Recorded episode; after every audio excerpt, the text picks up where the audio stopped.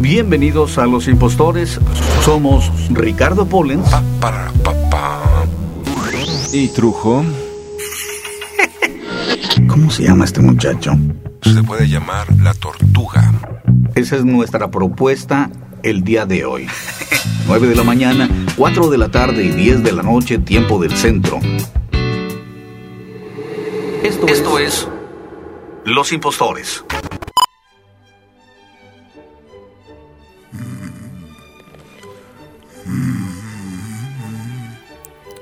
Rubén. Rubén. Trujo. Ah, ya te ya te- Trujo, ya, ya estamos.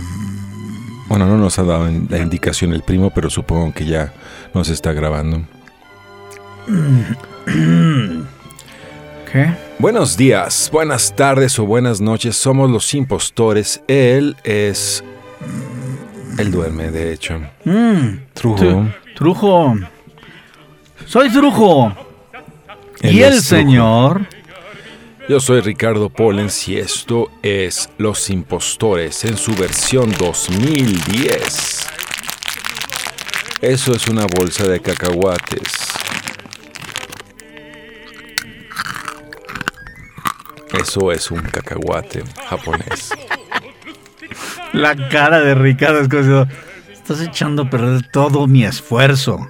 Todo tu esfuerzo. No, No, el tuyo. Mira, Ni que me estuviera yo esforzando demasiado. No estoy sentado en un trono para hacer ese tipo de esfuerzos, digamos. la vida no hay que tomarla tan en serio. La gente que nos está escuchando, ya para estar es- escuchando los impostores, por supuesto debe haberse dicho primero, "Ay, no hay que tomarlo tan en serio, son un par de impostores, ¿no? Sí, supongo que sí. Esta es otra vez la bolsa de cacahuates. El ingeniero se está japoneses. cortando las venas. Esta es una bolsa de frituras de harina eh, estilo chicharrón. Eh, ¿Por qué eres tan técnico? Es una bolsa de chicharrones. Y ya. yo no le veo lo chicharronesco. No, bueno. eh. No, por lo menos no son los chicharrones que te gusta ver. Pero mira, Pasta de harina de trigo, aceite ¿quién no vegetal recuerda a la gente, comestible. la gente que nos está escuchando? ¿Quién no recuerda haber salido de la escuela, de cualquiera, de, de- de cualquier primaria, secundaria, y ver el carrito de los chicharrones y las papitas y los churritos? Y era un placer ir con el señor para, ay, pero póngale más chile, póngale más, más, más, más, más", y limón, y te dabas unos atascones, y por supuesto, eh, muchas de las escuelas que llevaban uniformes llevaban eh, playeras blancas o camisas blancas y quedaban con la salsa de los chicharrones hechas unos picazos. Había, digamos que una, una, una lucha, digamos, como la que uno enfrenta con la tostada con el chicharrón. No te, te vendían chicharrones de una extensión, digamos, así. A ver otra vez, ¿cómo era la extensión? Entonces, bañado en salsa de chile y limón, irlo mordiendo ponía a ser una aventura de cuánto Era un más arte. iba a sostenerse sin hacerse añicos. Es como el arte de comer tostadas es siempre, digamos, como la economía nacional está a punto de derrumbarse toda. Y es un arte, verdaderamente un gran arte, el hacer que a un to- completamente blandengue siga en su lugar. ¿Un qué? ¿Qué? ¿Blandengue? Sí, porque es como el chicharrón. Tú sabes que está comple- se está con, con la salsa y con el limón se está ablandando el chicharrón mismo y en cualquier momento puede partirse. Pero lo mismo pasa con la economía mexicana. Entonces, realmente nuestros, nuestro- nuestros diputados, nuestros senadores son unos, son- unos grandes chicharroneros.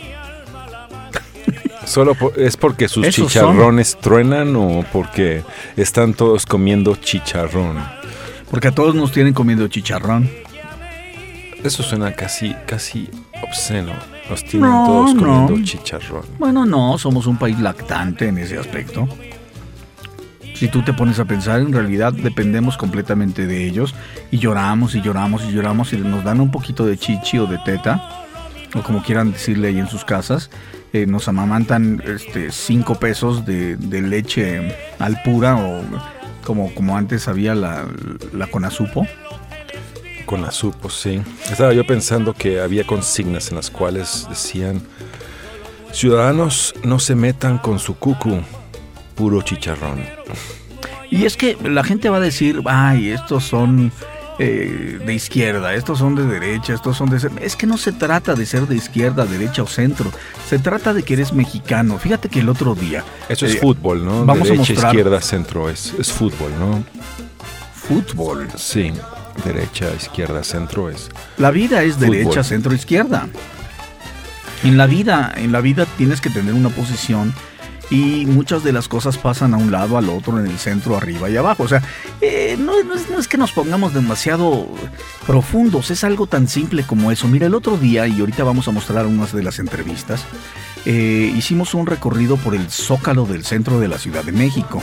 Esto con motivos personales que no tienen absolutamente nada que ver con las entrevistas que vamos a mostrar, pero ya estando allí, en este gran espectáculo, y esto lo comentaba ayer con con el ingeniero, el primo Carlos Matamoros.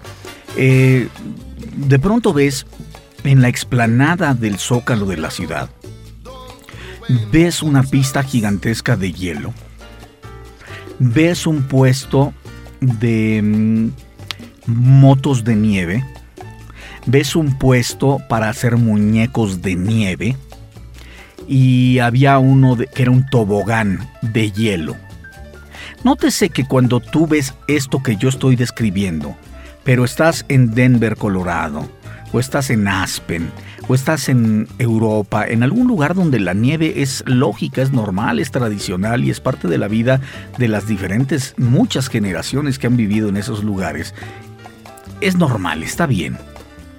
Pero qué chingados tiene que hacer todo esto que estoy describiendo en el zócalo de la Ciudad de México, al lado, al mismo tiempo, de elotes con crema y queso, quesadillas, sopes y una señora que supuestamente venía de Oaxaca y estaba vendiendo clayudas. Clayudas, oaxaqueñas. Por supuesto. En el Zócalo. No es casi tan exótico como la pista de patinaje, ¿no? Yo podría decir no manches, pero como yo te respeto mucho, no lo voy a decir. no, yo me pregunto. Tienes que ir hasta Oaxaca para una buena tlayuda, me temo.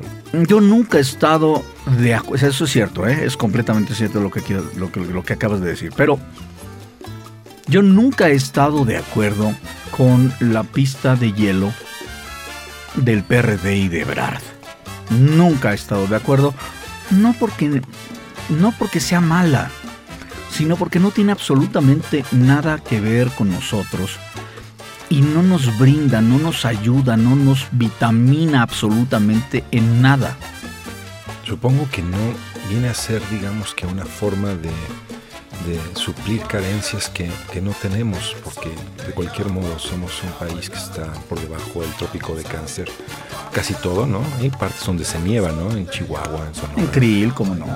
Hay zonas muy bonitas de nieve, pero que están prácticamente colindando con los Estados Unidos y son zonas que dentro de los Estados Unidos geográficamente la nieve es lógica. Pero aquí no. Yo creo que tienen una obsesión como neoyorquina de hacer una pista de hielo, ¿no? Bueno, tienen esa mirada, esa mirada malinchista que siempre nos han venido inyectando, en lugar de inyectarnos la cultura y el amor y el conocimiento por nuestras cosas, por lo que ya somos, de hecho. ¿Por qué estar viendo al extranjero y tratar de ser lo que no somos? Porque eso es lo que estamos enseñando a los chamacos. De hecho, sí, es generalmente las pistas de hielo que existían antes eran en, en suburbios que eran de inspiración estadounidense en México, ¿no? Tienes que recorrer varios kilómetros para llegar a ellos y aquí es como neoyorquino, pero no es neoyorquino, digamos. Más que en niveles de contaminación y demás. El gasto de energía. El gasto, el gasto en general es apabullante.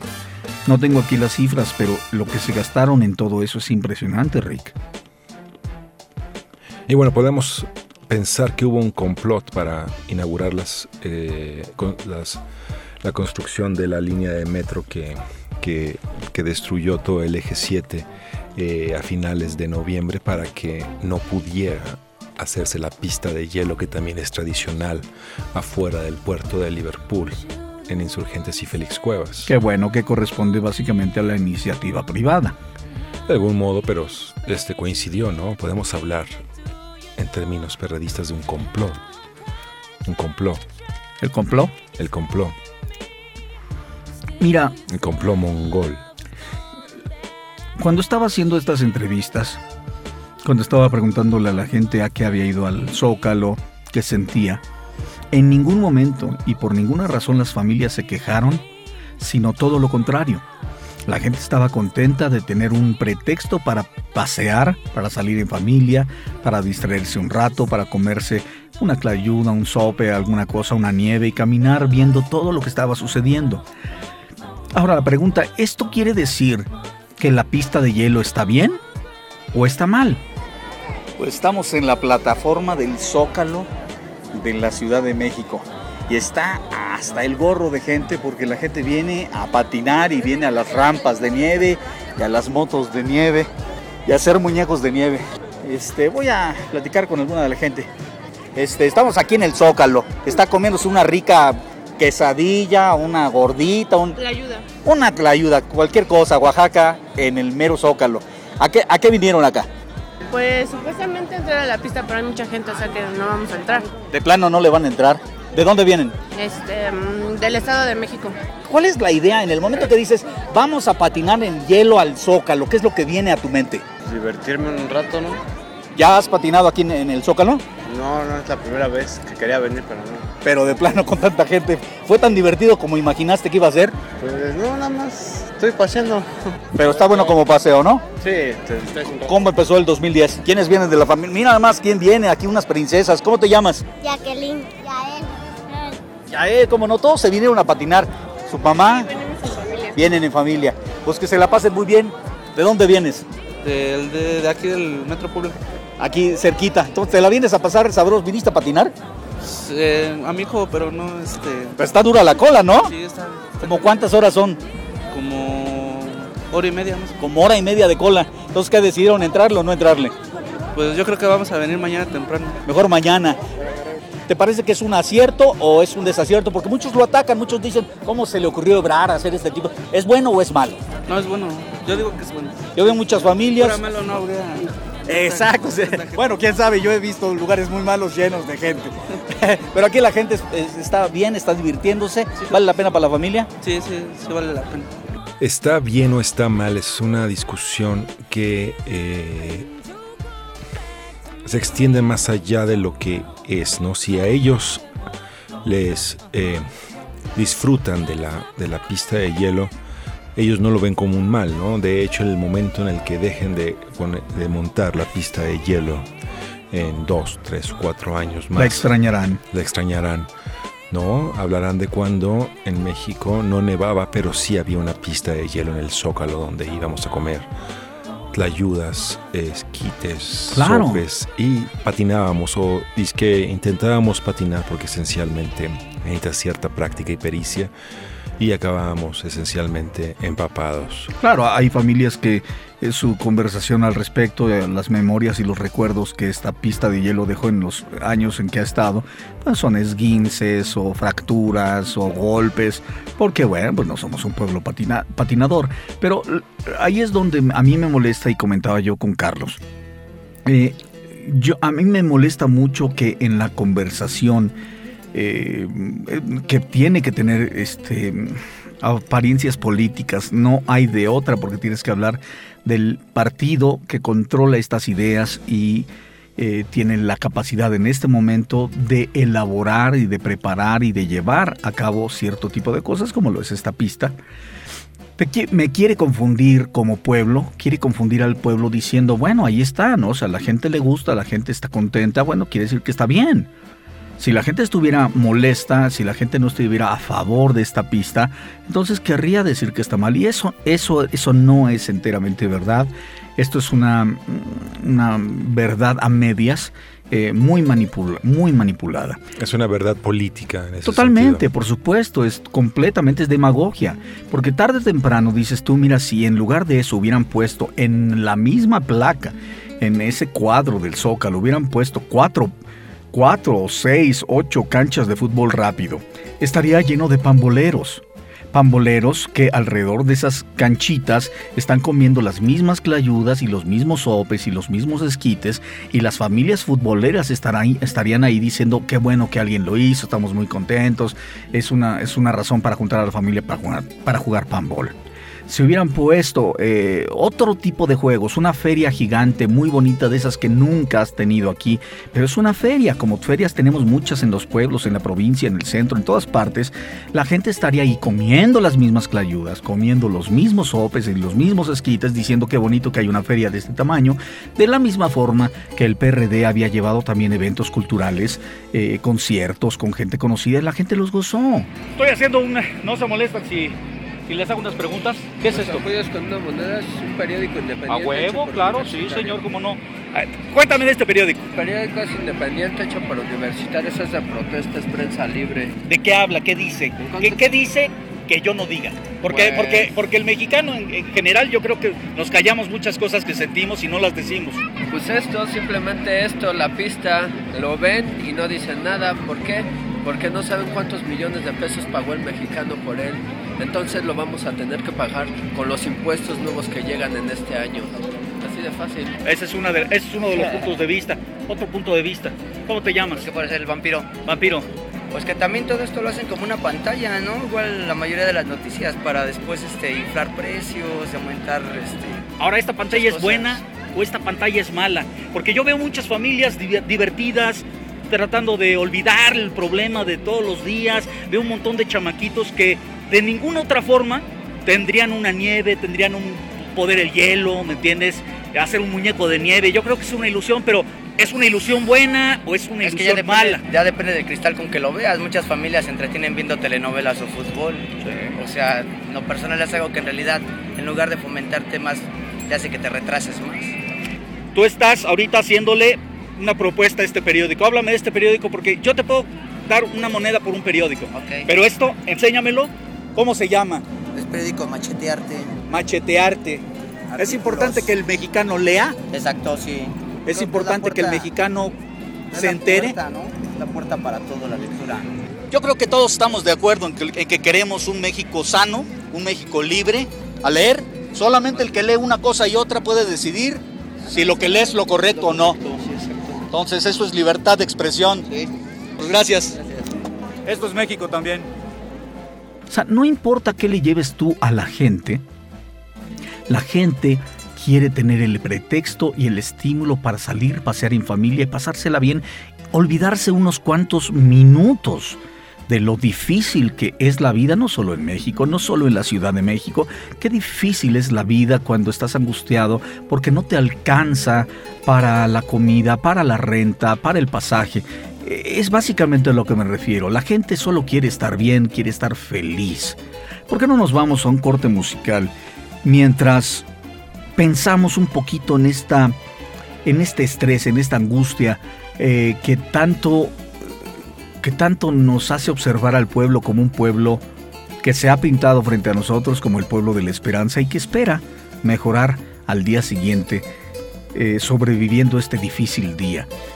¿Qué, qué- qué vamos a escuchar? No puede Rick? decirse que espere sentado, ¿verdad? Pues no te queda de otra, pero pues somos tantos que bueno, tendrán que esperar parados muchos. Bueno, podríamos oír algún tipo de eh, invocación sobre la paupérrimidad de algunos ingresos, un número como cero varo de los Poncho Kings. ¿Te parece algo, digamos que, eh, exhilarante o más bien por su cara dice como los Poncho Kings? Aviéntalos, Los aviento. aviéntalos. Cero varo con los Poncho Kings entonces. Estos son Los Impostores. El señor es Ricardo Pollens. Yo soy Trujo. Y esto es. Esto es pura batucada. Esto es pura batucada. Yo no oigo la, el ritmo. Yo no veo las chavas. Yo no. Regresamos. Veo en mi bolsillo y tengo cero paro. Trabajo bien duro y nadie me hace el paro. No como, no duermo, ya no hago nada. Me vuela la cabeza como una granada. Te piden una lana que te pagan mañana. Te bajan un billete y te dejan sin nada. Mordidas, impuestos, atracos, tú sabes. Esto es lo que pasa andando por mis calles. Cero paro, cero paro.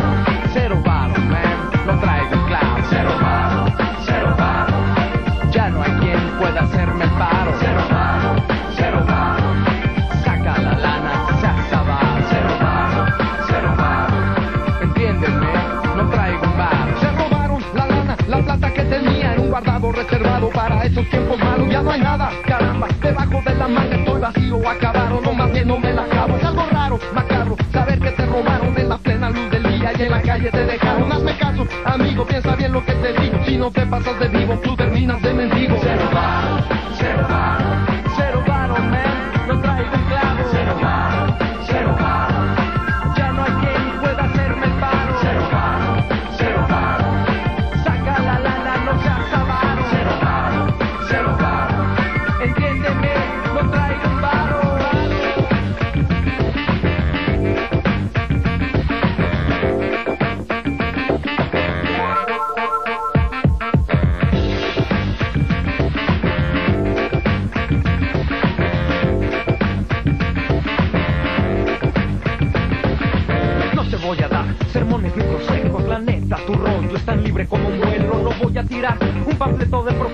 ahorita la verdad prefiero otros setentas. No soy el indicado para hablar de la miseria y no es que esté parado en la opulencia, más la rol es cero bar y te lo voy a soltar. Si no lo digo ahora, no cabrá en otro lugar. Cero varo, cero varo,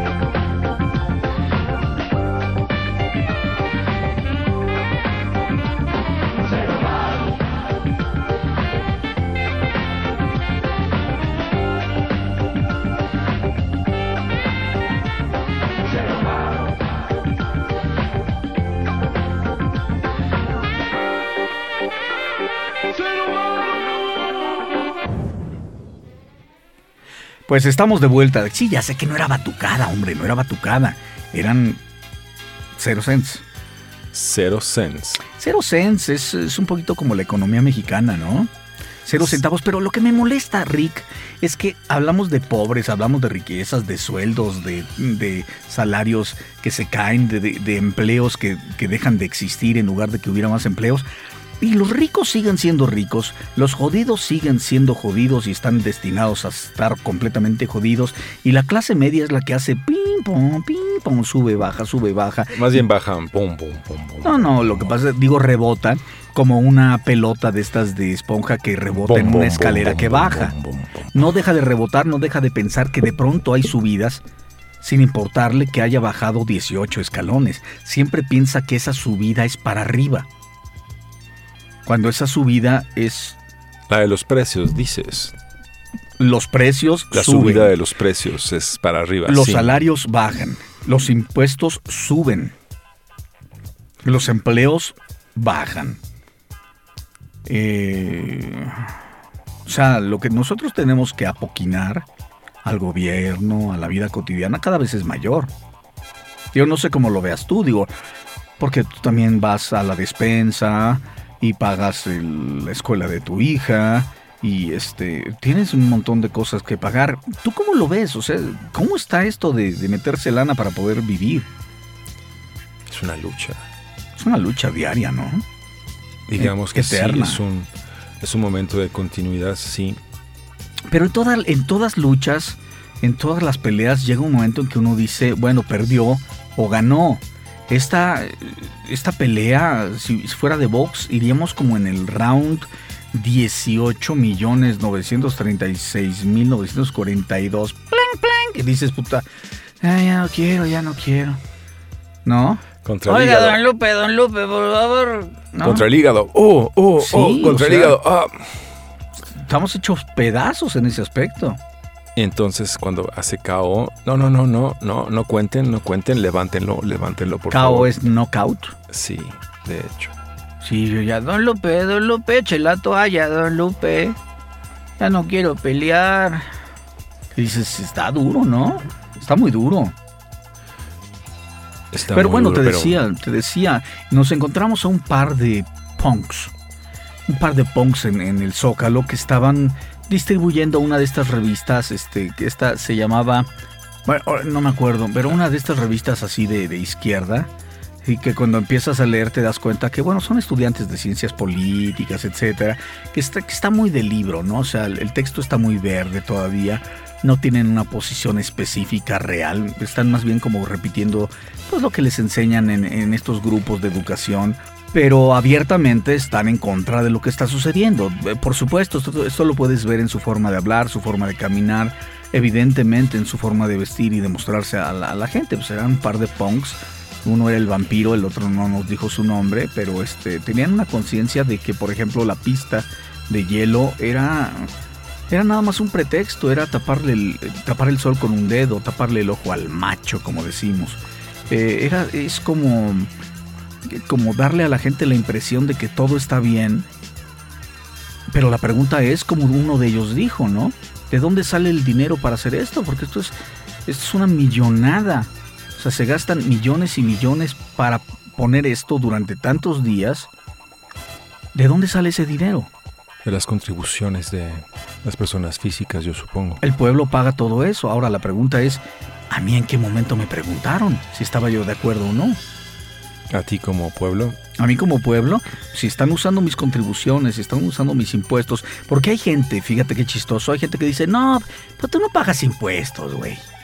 Hay un montón de gente que no presenta el pago de impuestos anual o mensual como deberían presentarlo. Eso es cierto, pero de que pagas impuestos, pagas impuestos. en todo momento y lugar. En todo sí. momento, todo lo que tú compras tiene un impuesto y tú lo pagas. Tu gasolina pagas impuestos, tú pagas impuestos definitivamente.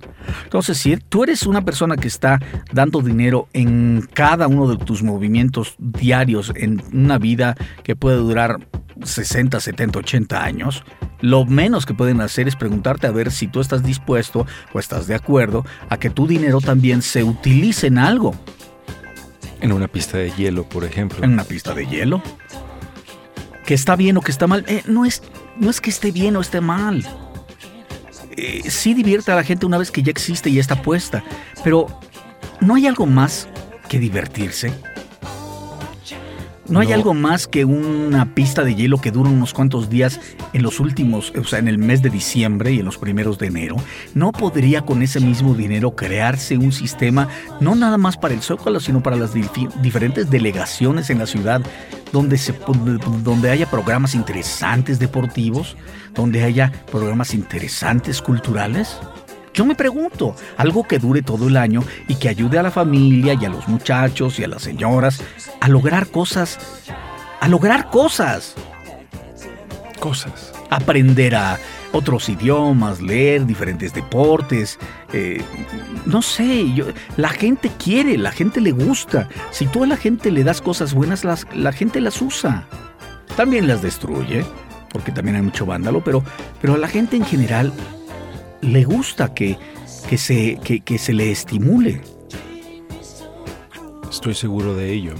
Tú Yo eres mismo padre, me ¿no? gusta ser estimulado en ¿A ti, ¿A ti qué te gustaría, por ejemplo, para tu hija, que el gobierno hiciera o que pusiera, que tú no te tuvieras que pagar un dineral para que ella tuviera no sé, educación musical o idiomas o algo que tú sepas que le gusta a tu hija, ¿no te gustaría que el gobierno se tomara el trabajo de poner una institución, un centro cultural donde tu hija pueda ir y verdaderamente aprender?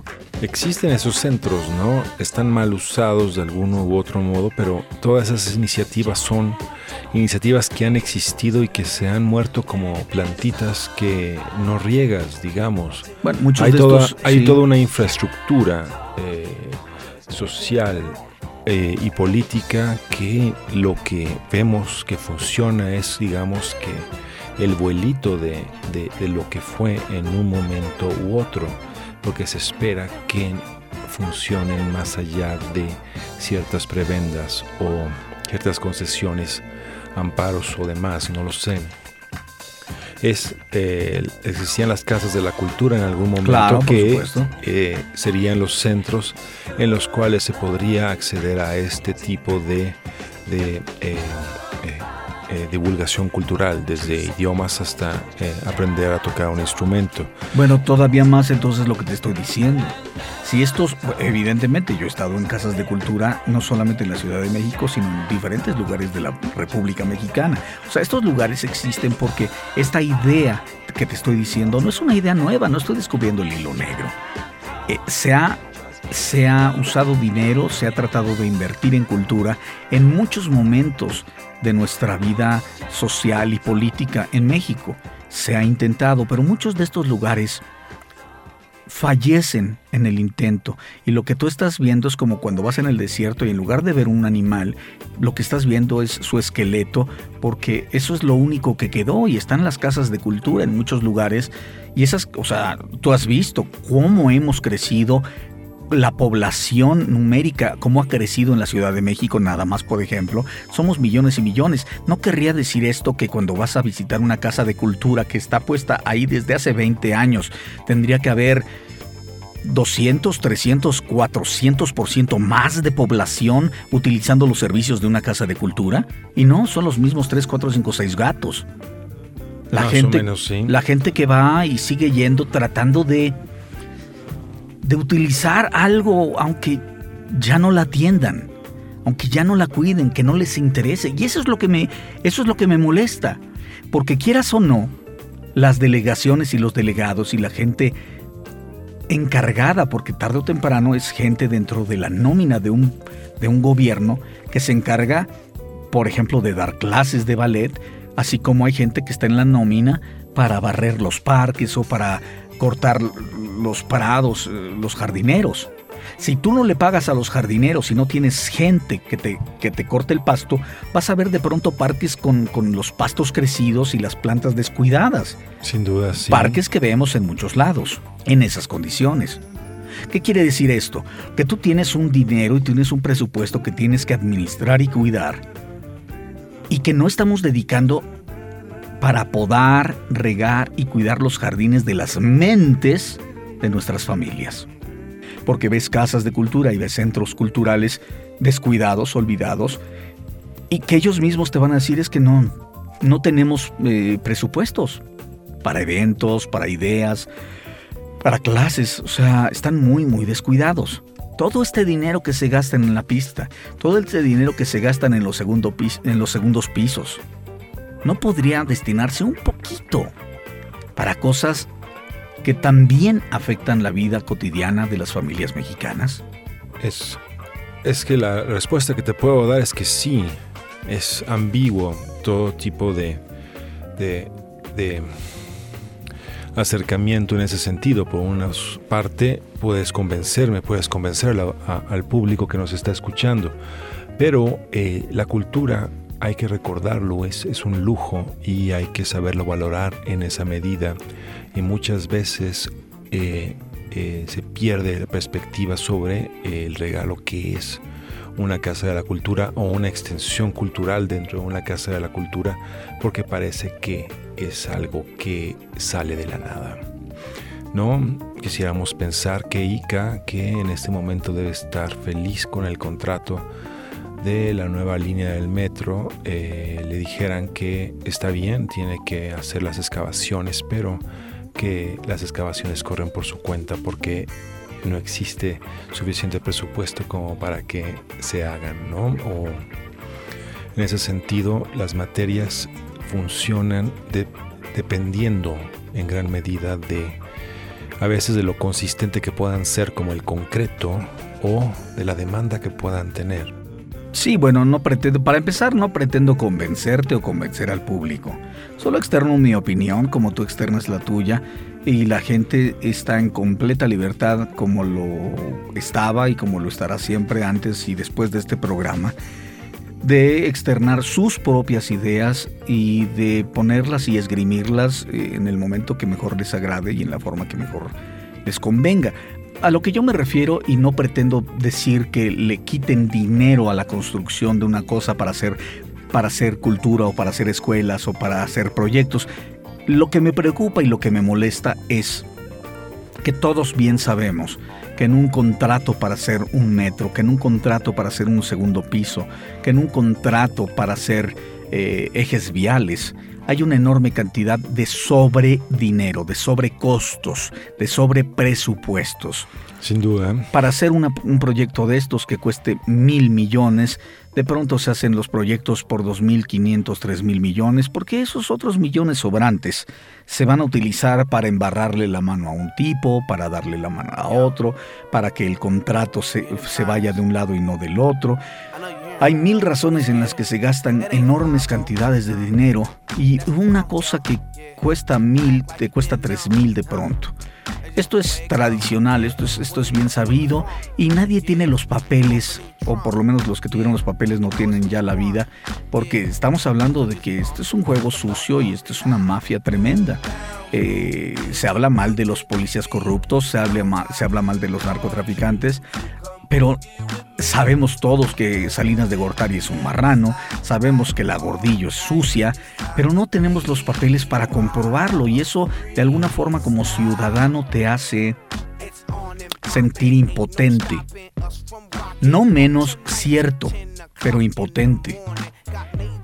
Sabes perfectamente que su- sucede como, como, los guadalupanos saben que existe la, la Virgen de Guadalupe y no hay forma de convencerlos de lo contrario porque ah, llega un momento que es una cuestión de fe.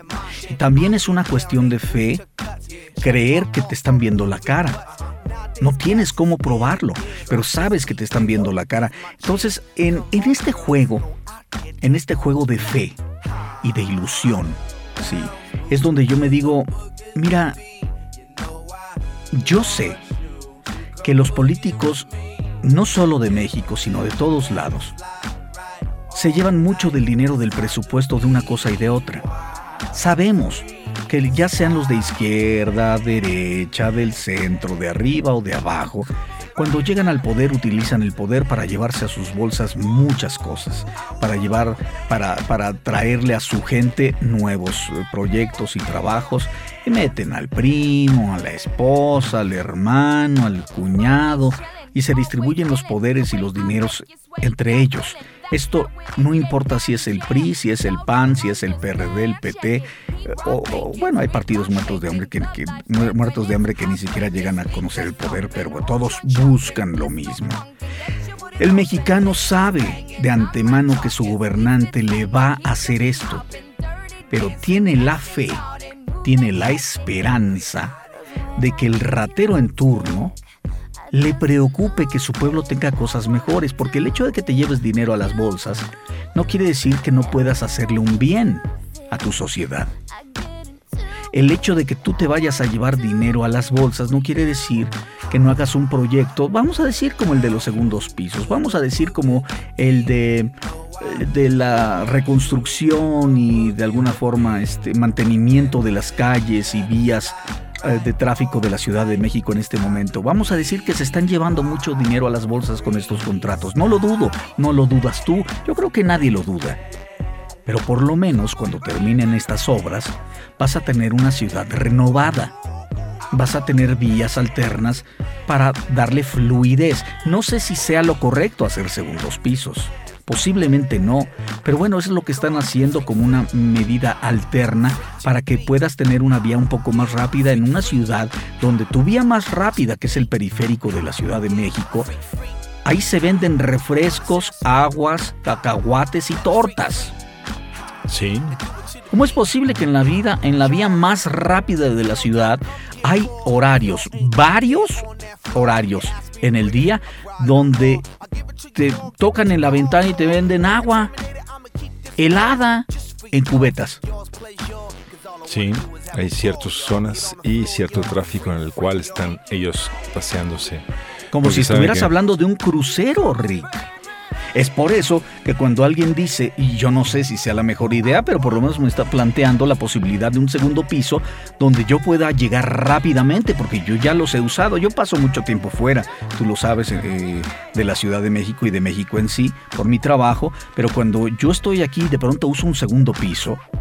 Nuevamente, después de muchos años, tengo una vía rápida y llego rápidamente desde Televisa San Ángel hasta la Colonia del Valle y llego ahí en 10 minutos.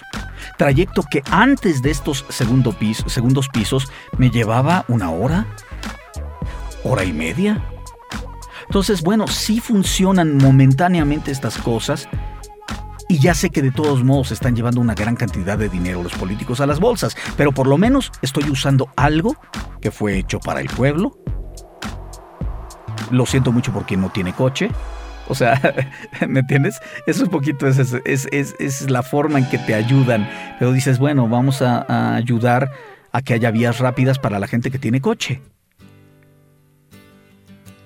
¿Qué pasa con la gente que no tiene coche?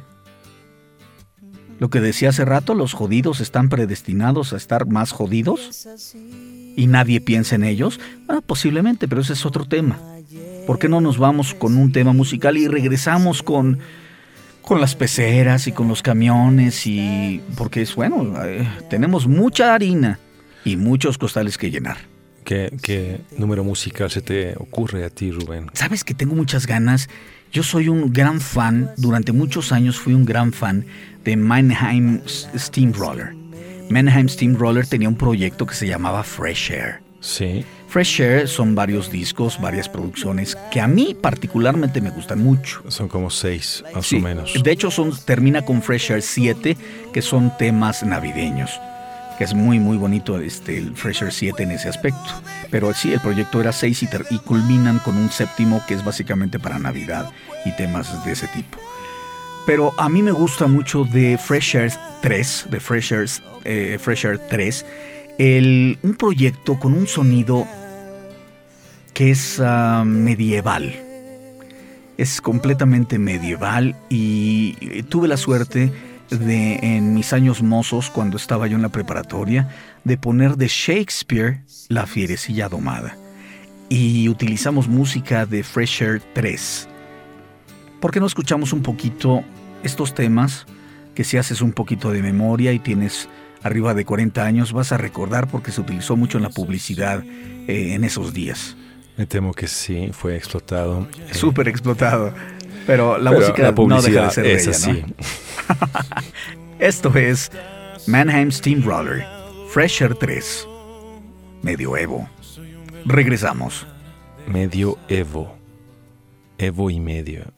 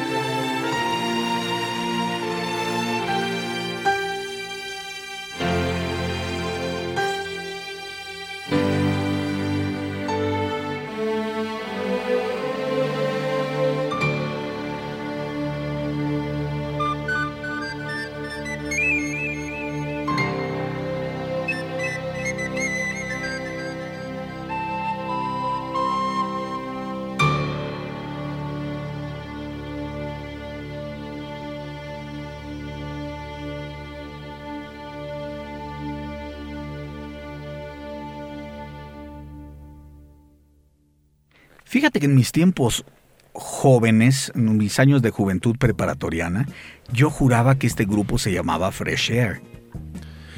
Sí, ha, ha habido un poco la confusión entre qué, qué era Fresh Air y qué era eh, Mannheim Steamroller, ¿no? Tienes que eh, leerle un poco más al disco para enterarte que la banda se llama Mannheim Steamroller. Lo que pasa es que Eh, fíjate que en esos tiempos yo no tenía, o sea, bueno, eh, yo estaba entre compañeros que tenían mucha lana, yo no tenía mucha lana, y ellos tenían, bueno, pues, unas casotototas y aparatos, y entre estas cosas, bueno, ellos tenían esos discos que no era fácil conseguir ni eran baratos en ese tiempo. O sea, en ese tiempo no teníamos el mix-up así como ah, en la esquina, ¿me entiendes? Estaba Discus Brillos, por ejemplo, Bueno, donde él- podías conseguir esos discos, sí. O sea, la, la gente de dinero sabía dónde. Y aquí tú, eres un hijo consentido de los dioses. ¿Qué vamos a hacer? Seguramente. Se, Yo en se me está inventando toda una No, historia. no, yo no, no me digas porque en tu casa yo conocí Cablevisión. en mi casa En conociste tu casa yo Cablevisión. conocí, yo no sabía que era cable, yo había escuchado de cable y sabía que la gente con dinero y capacidades tenía cable. Pero en tu casa de pronto vi unas cajitas cafés llenas de botones y yo dije, ¿qué es eso? Este es el cable. Y veía unos canales y en tu casa conocí MTV. Yo no conocía MTV. No conocías MTV. Ok. ¿Ves? Él no conocía MTV. Es hora Es- de que pongas un poco de violines. Sí. Fíjate cómo lo dice, lo dice como una burla. Pues bueno, yo no era rico. Tú eras un milloneta frustrado, de esos millonetas de Torreón. Siguen inventándome un, un background de un modo u otro, pero bueno.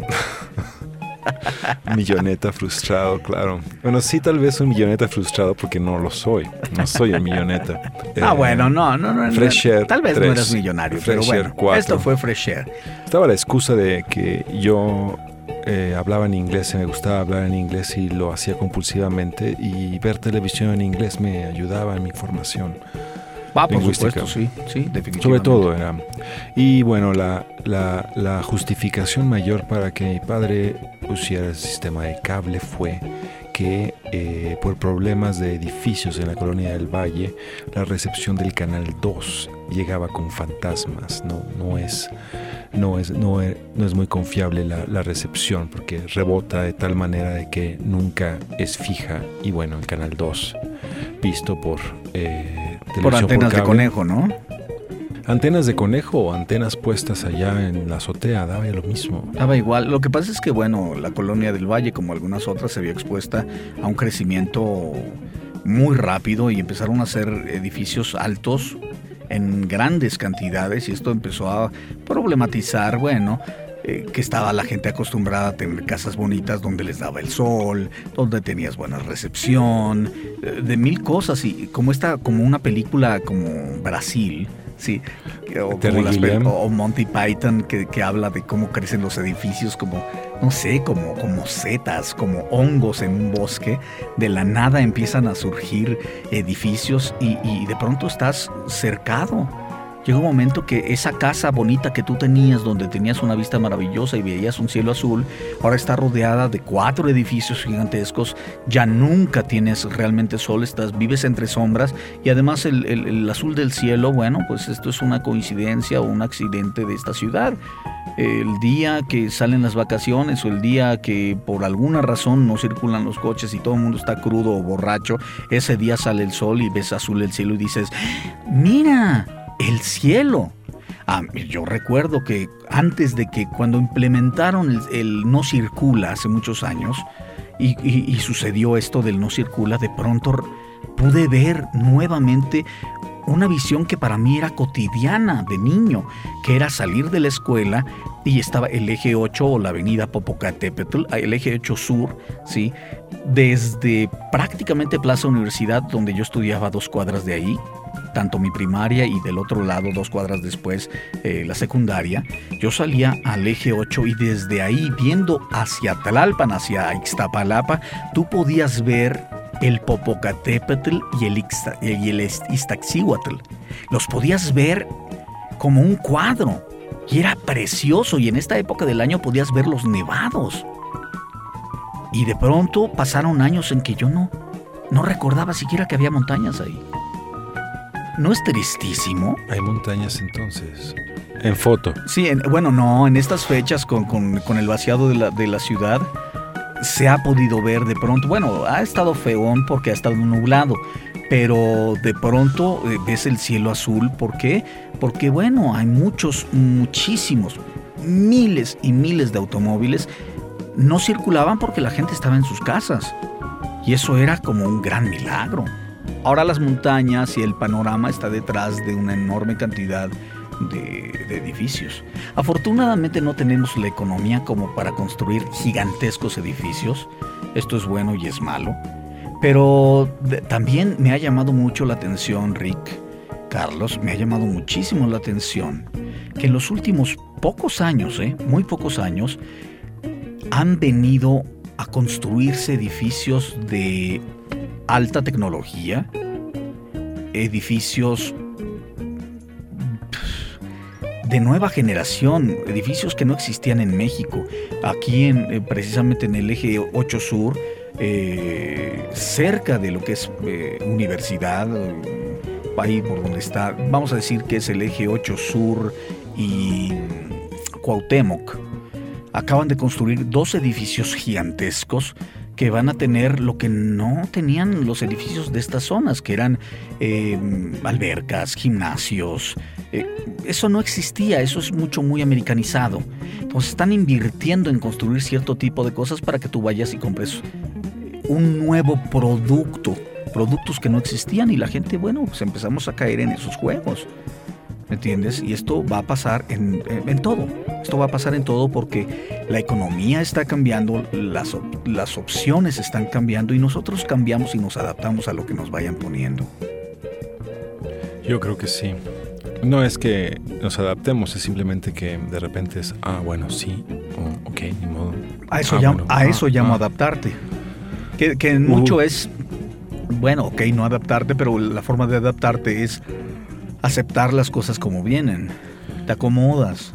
No te queda de otra. Vas en el, en, en este, en esta, en este convoy de metro de la línea 2 azul de la Ciudad de México. Habría que hacer un poco de contexto para la gente que nos escucha fuera de la ciudad. Es el, es el metro que corre de, tarde. Tasqueña al Toreo. Exacto.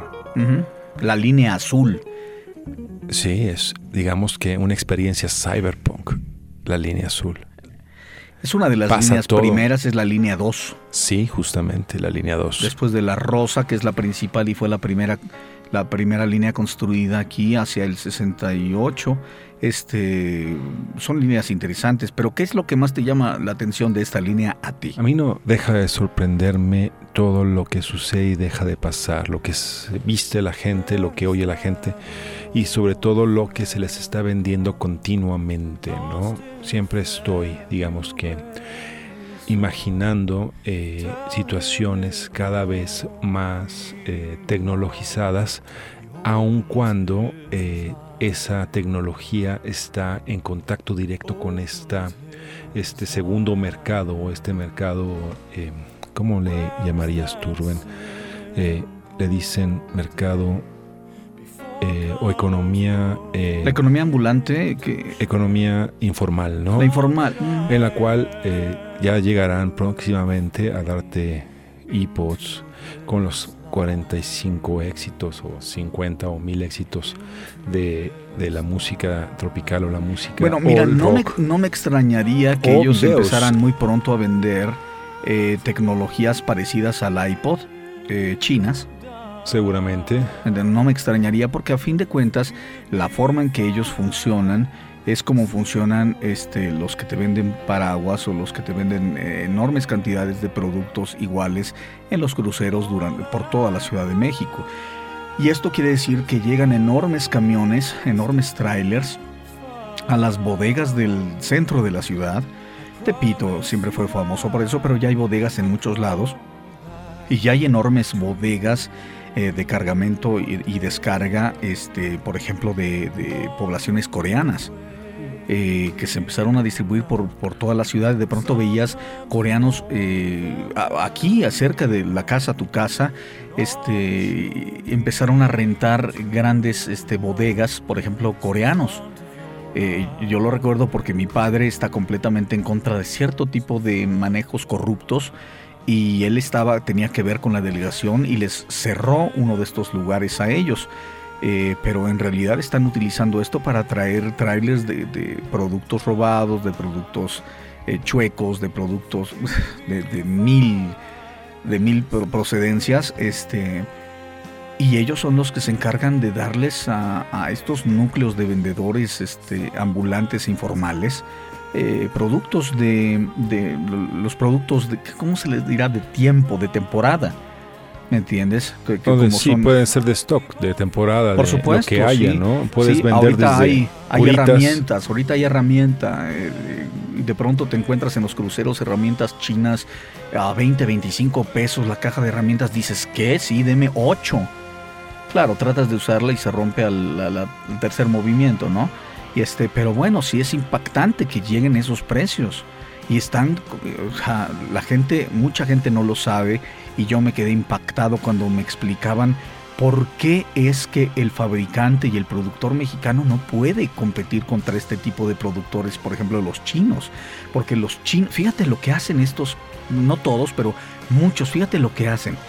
Entre China y México, eh, así como la Nao de- de China, la famosísima, y en el trayecto lo que, lo que es impactante es que se cargan de chinos, se cargan de chinos que son eh, que van a producir, que van a hacer todo lo que se hacía, por ejemplo, en Tijuana y estas zonas los mexicanos iban a hacer este armar productos. Bueno, ellos los suben a los barcos y los barcos son las fábricas. Entonces vienen fabricando los productos en el viaje de China a México, por ejemplo, o de China a donde vayan a llevar el producto y ahí lo van produciendo y lo descargan al llegar.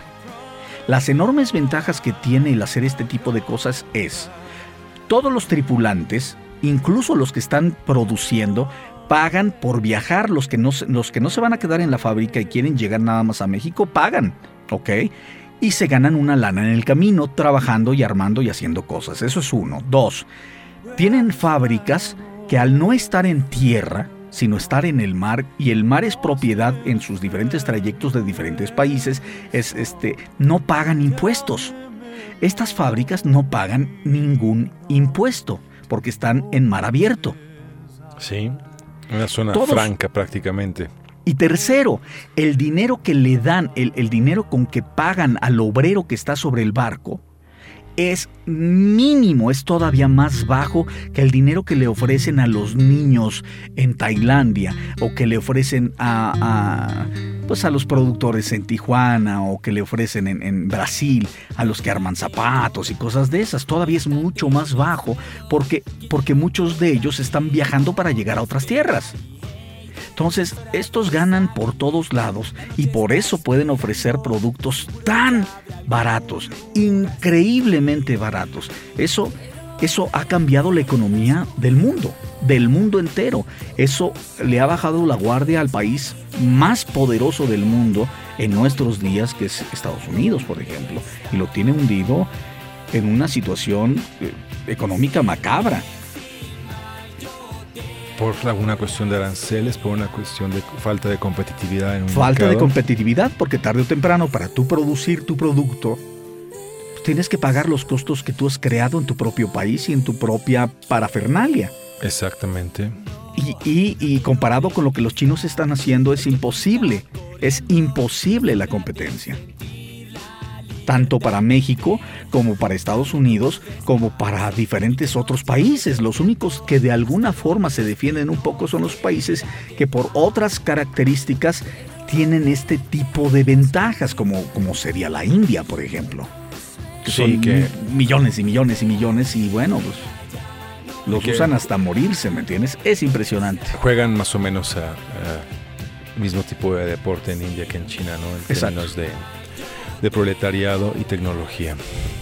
Bueno, y es inevitable verlo y el mundo sigue cambiando, Rick. Cambia, cambia y nosotros cambiamos con él.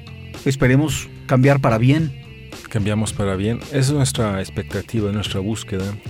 Digamos, lo que yo les explico a mis alumnos cuando les hablo de que existe una posmodernidad es porque no mejoramos verdaderamente, sino que tenemos los, verdaderos, los mismos problemas, ¿no? La modernidad nos ofrecía un cambio, una evolución, había un camino, había un futuro y eh, ese futuro no, no existe en los términos en los que nos quisimos plantear, términos utópicos o no utópicos, ¿no? La historia no habla de un proceso hacia adelante, es nada más una meditación sobre ciclos en última instancia. Bueno, tal vez e- esa es la evolución hoy en día. Pero mientras evolucionamos y llegamos a un acuerdo sobre qué es la evolución misma, yo creo que es momento de despedirnos por el momento con un, eh, si me permites, tengo muchas ganas de escuchar del nuevo disco de Harry Connick Jr.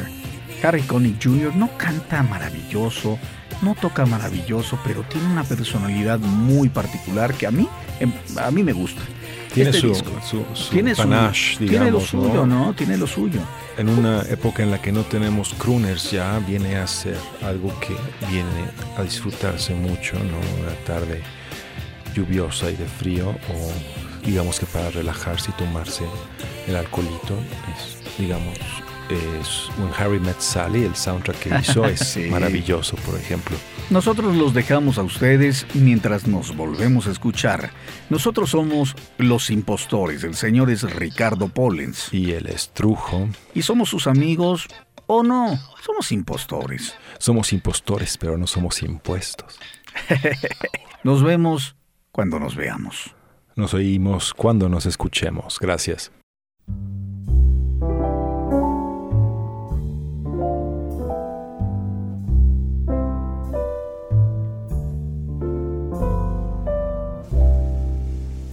Someday,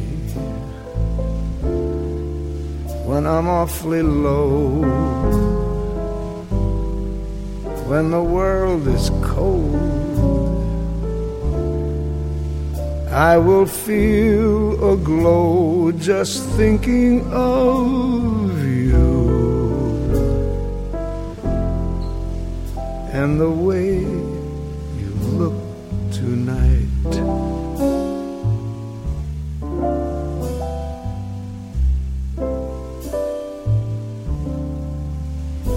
but you're lovely.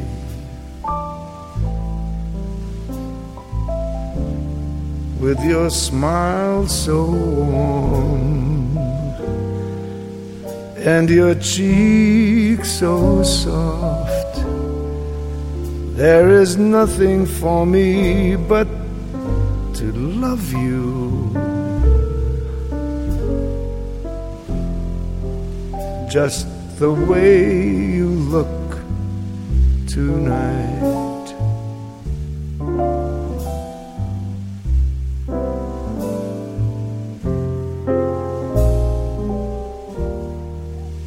With each word, your tenderness grows, tearing my fear apart.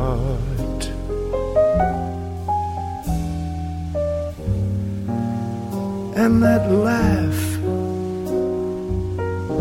that wrinkles your nose touches my foolish heart.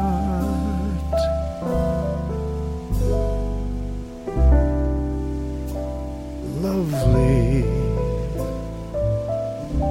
never, never change. Keep that breathless charm.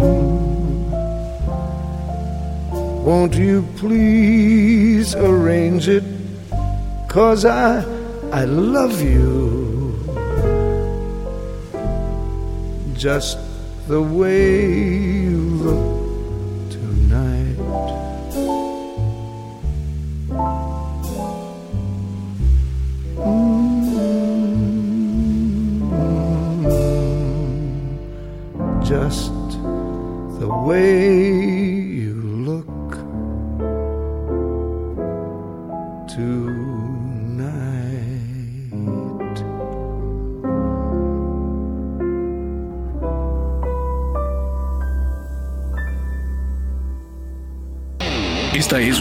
de Trujo, Los Impostores y No Más por Chingar Producciones.